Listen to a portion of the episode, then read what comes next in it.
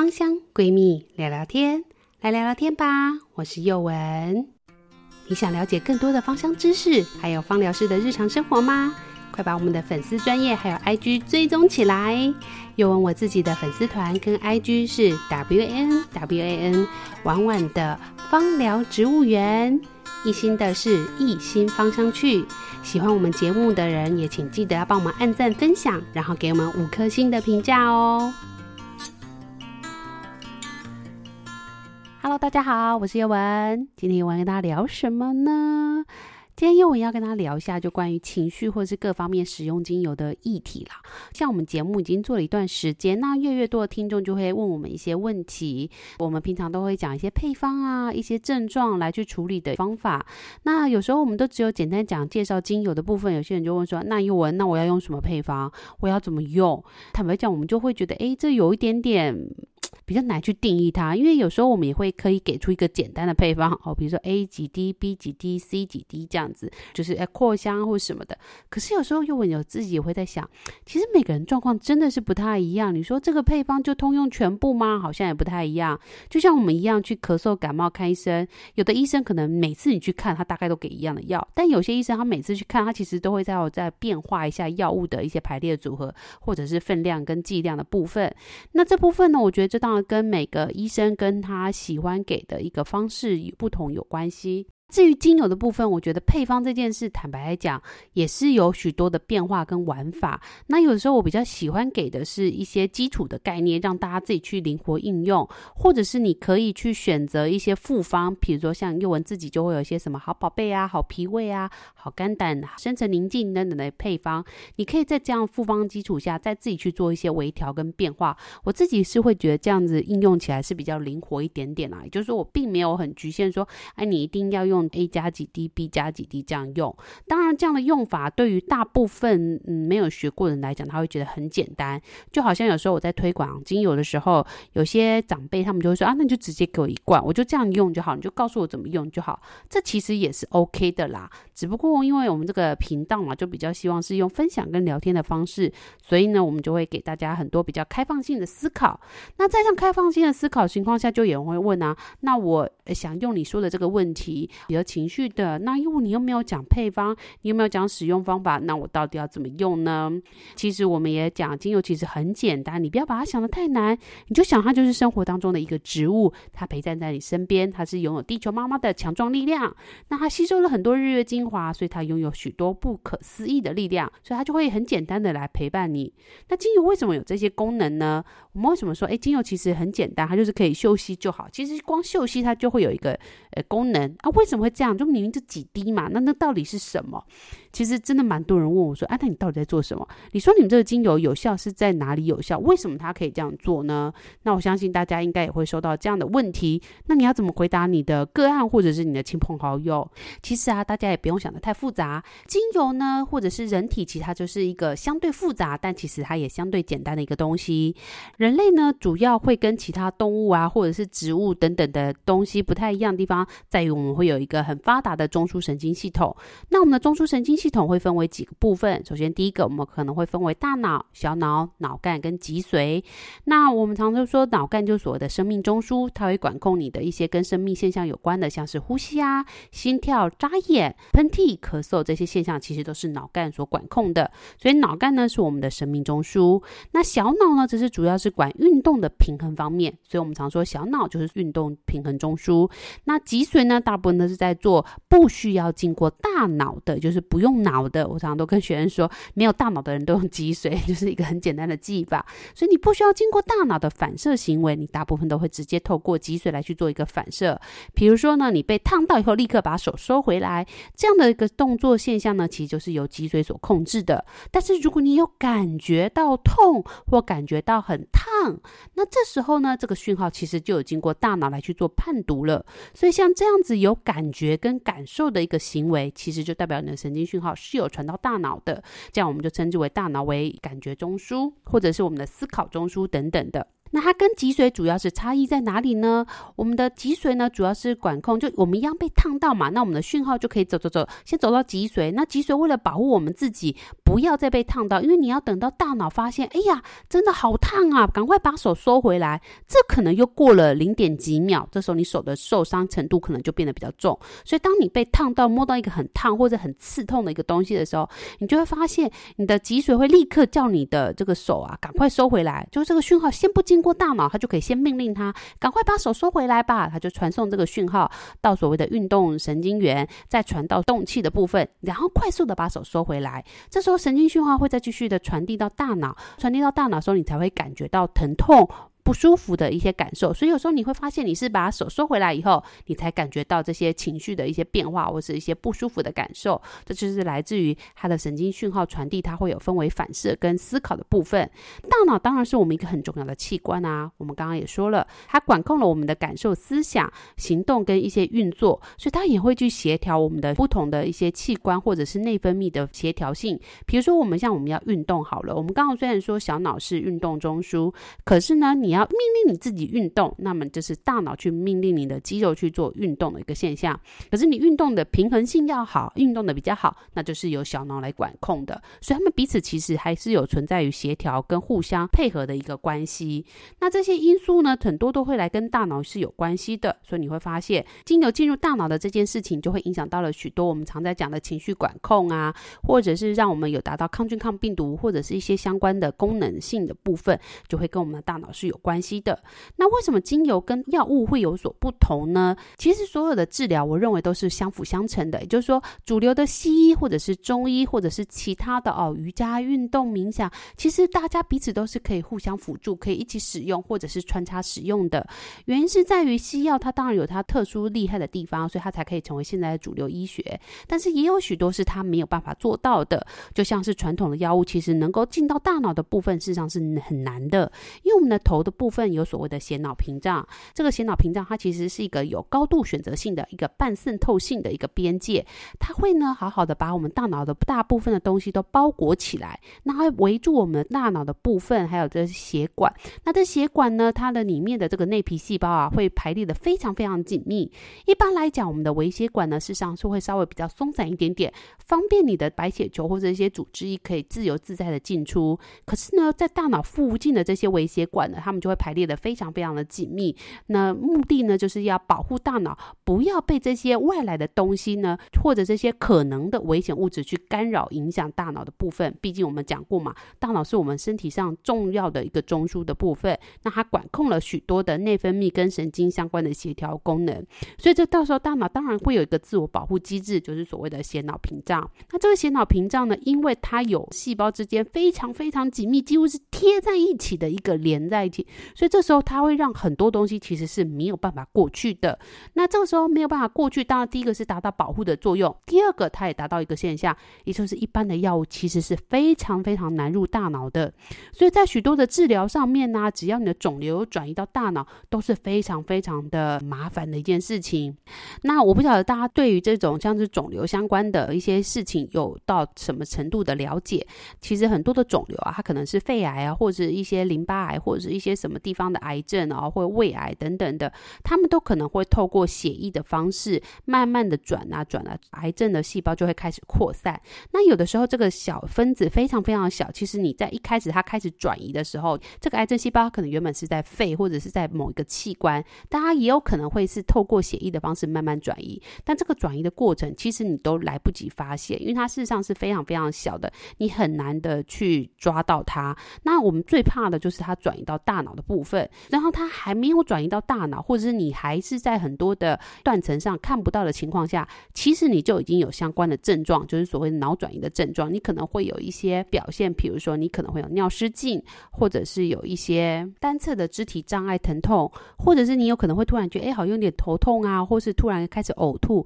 或是走路的方式有点不太对称，这些都有可能是脑部有肿瘤转移的一个现象。但是呢，你会发现有时候你去检查的时候，又好像检查不出来。就在于这些肿瘤细胞其实是用非常小的分子，慢慢慢慢慢慢的跑到你的大脑，所以等到你发现的时候，其实有时候已经来不及了哈。那当然，这是肿瘤的部分，我们并没有要做很深度的探讨。我们今天还是回到精油跟大脑之间还有身体的影响的部分。那这时候你就会发现，大脑呢其实也会为了要保护这些东西不要进到身体里面，不要进到大脑里面，所以这时候它就会形成一个血脑障壁。那这个血脑障壁当然是好，是保护它大脑的部分，让入侵的现象可以大幅度的减少。但反过来，如果这个肿瘤细胞真的跑到大脑的时候，你就会发现，在治疗上又很辛苦，因为很多的药物其实是很难进入大脑去做治疗的。所以这时候我们就几乎都只能做放疗的方式，就放射线的方式去对你的大脑去进行治疗。那甚至有很多的化疗药物，事实上是没有办法很好的到达你的大脑。所以对于脑部肿瘤，我们一直以来都是很困扰的，就是在于这个血脑障壁的部分。但是精油就不太一样哦，为什么？因为我们刚刚讲过，这个血脑障壁就是它的这个细胞之间呐、排列的非常非常紧密，它们几乎是粘在一起的一个现象。所以这时候呢，它就粘得很紧嘛，它还是会有一些小小的空洞。这时候就会让非常小的分子还是可以过去。再加上呢，这些细胞其实大部分都是脂溶性的，就它最外面的地方会有脂质。所以这时候精油为什么就可以很好的进到大脑？因为我们的精油就是脂溶性的，而且我们的分子非常非常非常的小，就刚好可以穿过这些脑障壁的部分。所以这时候大部分的传统药物都是因为可能这个分子太大了，或者是它是水溶性的，它的亲脂性相的效果不好，所以导致于它其实这些药物很难到大脑里面去攻击这些他们想要攻击的部分。但是精油分子因为它非常非常小，又刚好是脂溶性的，所以它对于进入大脑来去做一个治疗一个动作，事实上是相对于其他药物来讲是非常非常容易的。也因为它很容易进到大脑的部分，所以它就很容易可以去帮助你去改善情绪、心理压抑这些由大脑所控制的一些部分。那构成精油的这些分子呢，因为它很小，又很容易挥发，所以有些的书上也会叫它挥发油啊，或者叫芳香油，这是都是有可能的。那这时候呢，人类呢的鼻子呢也会把它侦测为气味，因为它会有一些味道的一些表现。所以呢，它分子又很小，所以其实你在使用精油的时候也不用想太多啦。其实你就透过嗅吸，它就可以达到一个还不错的一个效果。这就是为什么坊间其实最开开始大家在接触精油的时候，最简单就是买个扩香机。如果你要使用水氧机，你可以使用纯露。我没有觉得水氧机不好，它其实很漂亮。我家里也有水氧机，所以呢，你可以用纯露放在水氧机里面。但是如果你使用的是纯精油的时候，我还是会建议大家尽量使用那种震荡仪，就是它不要去接触水分啊，或者是什么样的方式的嗅吸方式。所以建议大家就是买那个震荡仪或扩香仪的方式来去使用你的精油扩香，或者是你可以把它滴在扩香木或者是扩香砖上面，都是可以的。那我们刚刚讲过，精油它是一个脂溶性的，所以脂溶性的精油它当然就很容易进到你的大脑里面，因为大脑的心脑脏壁的这个外面的这些细胞，它其实也是脂溶性的。那它还有什么好处呢？脂溶性的精油当然很容易去影响脂溶性的这些荷尔蒙，像是所谓的性荷尔蒙啊、类固醇、甲状腺激素等等，也都可以去因为这样子去改善你的大脑的一些状况跟情绪的影响。这就是为什么精油跟一般的药物还是有所不太一样的地方。有些呢药物可以做到，但是精油可能做不到；有些呢精油做得到，但药物做不到。所以我才一直在强调，并没有谁比较好或谁比较不好，或者谁可以取代谁，谁是第一名，谁是第二名。我觉得所有的疗法其实他们都是相辅相成的。也就是说，在使用精油的时候，其实你还是可以搭配你的药物去做使用。只不过如果你在使用一些非常特殊的一些药物，比如情绪治疗或忧郁症等等的，有些医生他会直接跟你说，你如果有在用其他的中药或者是一些东西，你必须要告诉他，他可能可以会替你调整剂量。但是你在使用精油的时候也是一样的，你如果在有使用一些特殊的药物，比如说情绪啊，或是一些特殊治疗型的一些大脑相关的药物，你在使用的过程当中，最好还是咨询过你的医师或者是你的芳疗师来去确认这样的东西是不是可以同时使用，还是要交错掉时间来去做使用。这部分还是要请大家注意的部分哦。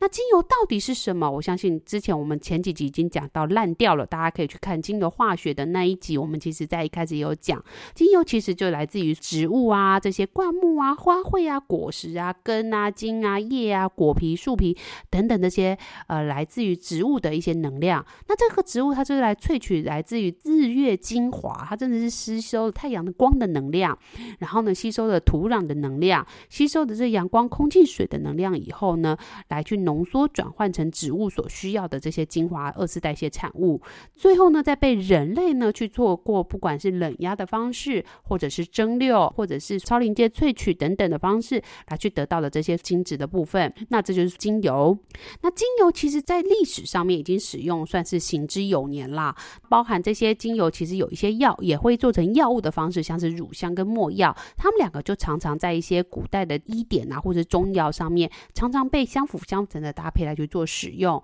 那来自于乳香跟没药，它们有很好的协同效果。那协同效果在这一季我们就先暂时不谈，我们就是专门 focus 在这个精油的部分，还有它的使用方法。所以你就会发现，这时候怎么样？精油呢，事实上它就是植物的精华，它可以很好的进入我们大脑去影响。所以如果你有人问你说，诶，那你要怎么去使用？其实最简单就是嗅吸。当然，你进一步可以再去搭配所谓的经络啊、按摩啊、瑜伽、冥想，它也一样可以达到不一样的一个效果。那只有精油有气味吗？当然不是啊。其实你会发现很多的植物它也都有气味啊。像我们家里常吃的玉米油啊、花生油啊，或者有时候我们吃一些核桃酥啊，或者是外面有一些食物它是用橄榄油做的，这时候你会发现你把它放在一个容器里面去嗅吸，诶，它其实也是有味道的。那这个味道其实也是植物的精华的一些成分。那像最常见大家日常生活当中最常遇到的这个精油，其实有时候反而是薄荷，因为薄荷凉凉的感觉，其实让很多人都很容易有记忆的感受，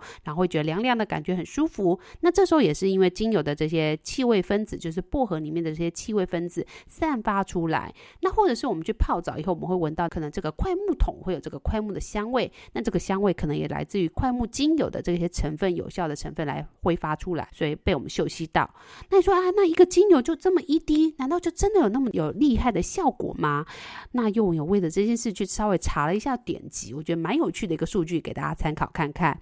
有一个书籍，他有写说，他说啊，一滴的精油里面大概有四千斤个。分子，什么是金呢？这边帮大家科普一下。我们在 小学学数学的时候呢，我们有教一个单位，就是个十百嘛，对不对？千万，然后十万、百万、千万、亿，对不对？那所以我们中文呢就会用呃呃数学的英文的第一部分，我们是用三个零为一个小点，对不对？所以呢，你会发现英文就是 thousand 的部分，它就三个零，然后为一个点，它就三个零三个零一数。但是中文的话是四个零四个零一数，所以四个零是万。然后呢，在八个零就是谁？亿，然后在十二个零就是什么？兆，对不对？就是四四八十二嘛，就是万亿兆。再上去的话就是什么东西？十六个零，十六个零就是京，东京的京，北京的京，哈，京。然后呢，千的话就是三个零嘛，所以四京、呃，四千金哦，不是不是四千金哦，不是那个千金小姐的千金哦，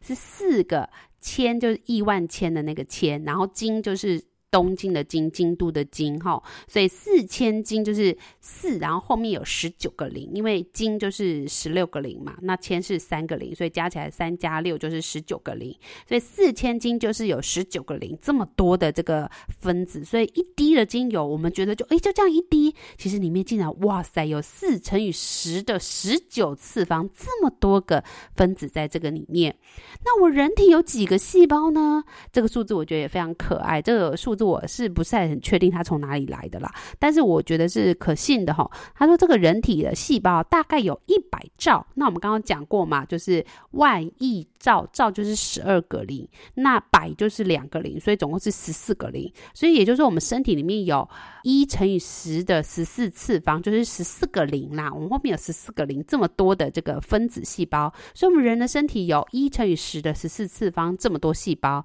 但是一滴的精油分子竟然它的分子数字超过我们的身体很多诶，所以我们这样平均的下去除一下，就发现我们用四千斤去除以一百兆，就发现哎，每一个身体的分子都可以分到四十万个气味分子。哇，真的是蛮多的，四十万很多，若换成钱该有多好啊！你看四十万，有很多人月薪两万多块的话，一年也大概就是四十万嘛，对不对？所以你就发现这个四十万分子是很多的哦，也就一滴的分子，它竟然可以让我们，如果我们每个身体分子都去得到它的话，那大概就有一个细胞就可以得到四十万个分子，所以这个数字是不是相当来讲，呃，有点很多的感觉呢？所以不要小看这一滴的精油分子，其实它的效果啊，跟它的分子数字是非常非常多的，所以它的影响当然也很厉害啦。那我们刚刚讲过这个血脑障壁嘛，这个血脑障壁它其实算是有半所谓的选择性半透膜，就是它可以选择的，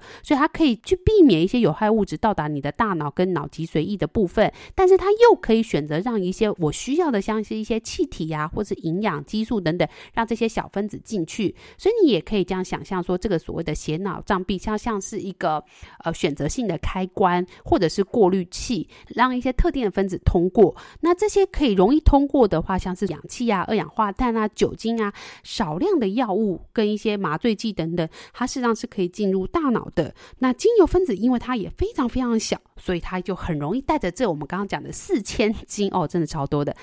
四千斤这么多的分子来进到我们的身体细胞里面。那我们在精油化学的时候也会告诉大家，精油分子主要是什么？主要是碳氢氧嘛，主要是碳氢氧为主。那会有少量的含氮跟含硫的分子。它通常含氮跟含硫分子的精油分子，通常就会带有一些特殊的臭臭的味道。就是有时候你会觉得一个骚味的精油，大概就是有它里面可能就含有含氮分子或含硫的分子。那但是呢，大部分的精油分子主要是由碳氢氧来去做构成。这些则主要也都是一般的有机物质的主要成分，所以这跟人类的生物化学的相容度啊，是算是相当的高。也就是说，我们人体有很多的细胞，也都是主要以碳、氢、氧这三个原子来去做组成的，所以它们彼此之间呢，就比较容易共通。这也导致于研究有许多都证明了，精油其实是可以很有效的帮助我们对抗感染啊，去平衡我们的情绪，调节我们的荷尔蒙，并且去帮助我们细胞再生。精油在许多的研究上也告诉我们说，精油其实是可以去增加细胞膜的渗透性，并且可以去影响这个细胞膜外面的这个细胞受器接收讯号的方式，所以它就可以达到让你就去活化，比如说像是沉香醇啊，薰衣草里面的沉香醇，它呢在研究里面就告诉你说，它可以很好的去活化 GABA 的镇静效果。然后呢，来导致于你可以来达到冷静的一个现象。那所以，当我们有情绪的时候，我们就会发现，哎，有些人就是在情绪高昂的情况下，他会去嗅吸真正薰衣草来达到康荡的一个现象，就来自于这些精油分子，其实可以很好的去激活你的 GABA，然后呢，来达到一个镇静的效果。所以我们发现，精油在许多的研究里面也会发现，它其实是可以增加细胞膜的渗透性之外，它还可以很好的去影响我们这个细胞膜外面的这个细胞受体接受讯号的方式。是，它可能可以去活化或者是抑制这些化学讯号的传递，来去影响你的情绪，可能让你情绪比较高昂，或是比较冷静下来的一些方式。那精油要怎么样达到我们的大脑？其实它是一个非常简单的过程。我们人体呢，有许多的感官，我们在前面几集也有提到，我们可能会有听觉、视觉、味觉跟触觉，还有嗅觉。那气味呢，它就是透过嗅觉嘛。那嗅觉它是一个非常特别的位置，它刚好就在我们的鼻孔。它也是最接近我们大脑的一个部分，所以你会发现这个嗅觉细胞啊，它事实上就是属于脑细胞的一部分。那鼻腔里面呢，我们会有所谓的嗅上皮层，这是人体大脑唯一直接暴露在环境的外面的地方的一个大脑的细胞。那这个嗅觉通道呢，通往这个嗅觉神经呢，它事实上也刚好是这个血脑障壁最薄的地方。一般来讲，我们大脑周围的血脑障壁，它大概有八个细胞那么样的厚度，来去保护我们的大脑，并你这些外来物质的干扰，可是呢，嗅觉神经附近的这个血脑障壁大概就少了一半的厚度，大概只有四到五个细胞的这个厚度，所以它的血脑障壁变得比较薄，它离这个大脑的这个神经的这个部分也是变得比较近一点点，所以嗅觉呢就被认为是可以进入大脑最有效的一个方式跟途径，所以你可以透过简单的嗅吸就可以来去影响你的大脑，这就是为什么有些麻醉也可以透过吸入的方式来去做。进行这个现象呢，就好像我们小时候在解剖青蛙的时候，或是解剖小白鼠。当然啦，小白鼠因为是哺乳类，所以没有那么容易。但是青蛙因为是两生类，所以其实你只要把乙醚粘在这个棉花里面，盖住这个青蛙的口鼻，它很快的就可以被麻醉掉，然后就会昏睡的方式。或者是有些人是直接用酒，就是你在喝的那些高浓度的高粱酒，直接就把青蛙呢关在里面。它其实过一段时间就发现，青蛙因为是两生类，所以它的神经系统。统相对来讲比较低等、比较简单，它这样子就可以很快的被麻醉。那小白鼠的话，因为它是哺乳类，它的神经系统市场是比较发达的，所以你就比较难，就是用掩住口鼻的方式让这个小白鼠昏倒。这时候我们可能用透过注射的方式。那当然有些高强效的麻醉剂，就是你们常常在电影里面看到的变态的人呢，他们就会把那个所谓的麻醉药啊，或者一些迷幻药放在这个就是手帕里面，直接就是捂住这些少女或者少男的这个口鼻，直接就是捂住，强行的捂住几秒钟或者几分钟以后，这个少女跟少男可能就会立刻晕倒。这也是为什么就是会有这样的现象原因，就是因为这个麻醉呢，它事实上也可以也是透过这个嗅觉的方式进入这个嗅上皮层，然后去影响你的大脑。这就是为什么我们也可以用这个方式来去解释精油为什么可以这么快速而且有效的影响我们大脑的一个现象。那气味传到大脑的速度呢？我们刚刚也讲了，它事实上是比其他的像是听觉啊等等的味觉、嗅觉来得更快一点点。那为什么呢？因为其他感官呢，它它必须要先传到大脑的其他区域去做判读以后，才可以传到大脑的情绪控制中心。可是嗅觉呢，它可以直接的去接触到这个大脑的边缘系统，并且去影响杏仁核的部分。这使得嗅觉也就是我们第一个去影响情绪，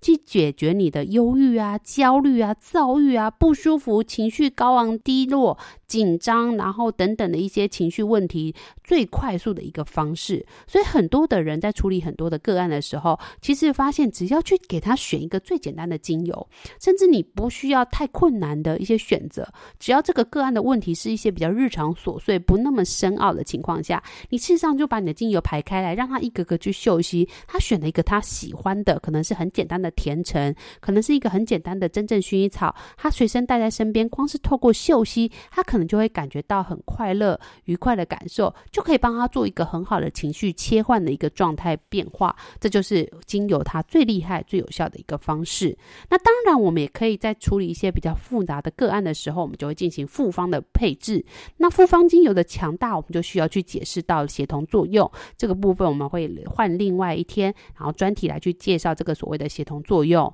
只是听到这边，我不知道大家对精油的理解到什么程度。那我们在这一集只是要简简单。的告诉大家，不要把精油想得那么难，不要一味的追求配方。其实大家都可以好好的去收听我们的节目，或者是上一些简单的小课程，学习练习，更加了解这是精油。因为很多的人常常跟我们的反应就是说，哎，这个书上写的，他们写的这功效是为什么？为什么会这样？其实有时候我常就觉得，那种古书上讲的一些成语都是有它的道理的。我记得有一句话叫做“尽信书不如无书”，也就是说，你一直相信书本上告诉你的。哦，甜橙会怎么样？红橘会怎么样？啊，真正薰衣草会怎么样？其实你不如实际的去体验它，去感受它。那听我们的节目的时候，你也可以一边听，以后真的把你的精油拿起来，深层的嗅吸，单独的去感受每一支精油给你的身体变化或者是情绪感受。这时候你就比较能够理解书上他们所讲的这些作者他们认为的观点跟概念是什么样的感受，这个气味的层次感又是差异在哪里？那如果你说一开始我闻，我真的闻不出来，我是。麻瓜没有关系的，第一次闻不出来，第二次再闻，第三次再闻，隔一个有隔一天以后情绪不好的时候再闻，心情很愉悦的时候再闻，每一次每一次，它都会让这个精油分子很好的去触动你的神经细胞，去激活你的嗅觉的部分。那在嗅觉不断的被刺激活化的情况下，你会发现隔一段时间，可能是半年，可能是一年，你会发现你的嗅觉会慢慢变得敏锐，你对于身体的感知会慢慢慢慢的变得敏锐，容易觉察。也就是说，你。比较容易感觉到身体的一些变化，这个变化并不是不好的。你可以透过这些变化的一些改变，更提前知道自己身体的一些状态改变，进而去提早去做一个预防胜于治疗的一个动作。这时候，我觉得对于身体的一些问题改善，都是一个很棒的发展。也就是说，你在情绪议题的时候，你可能会寻求精神科医师或心理咨商师，但这时候你开始学习精油，使用精油以后，你可以慢慢去感受这些气味分子，透过光是这么。简单的嗅吸方式，像我们刚刚一路讲来的这些嗅吸呢，它可以去影响你的大脑边缘系统，进而影响到你的杏仁核，改善你的情绪的问题。那这时候你慢慢的去感受这些气味分子，这些情绪的一些变化。跟波动以后，慢慢的去理解自己，自我的去觉察自己身体的变化。那接下来呢，你就可以尝试着透过这些简单的方法，透过嗅吸精油，或者是稀释按摩以后，或者是泡澡，或者是加入你的沐浴乳里面去洗澡，加入你的保养品里面去做按摩等等的，都是可以的。那在这样的情况下，你会发现，诶，你可能情绪会慢慢回归稳定，接下来你就可以慢慢慢慢的减少药物的依赖与使用的频率跟剂量。这时候其实对于身体也是一个很棒的改变。当然，如果你正在使用药物的时候，并不建议大家贸然的停止使用你的药物，因为你的状况呢，事实上是需要医生来帮助你去配合、去调整你的医身体状况。所以，如果你有使用药物的情况下，你最好咨询过你的医师或者是你的芳疗师，怎么样去做搭配使用。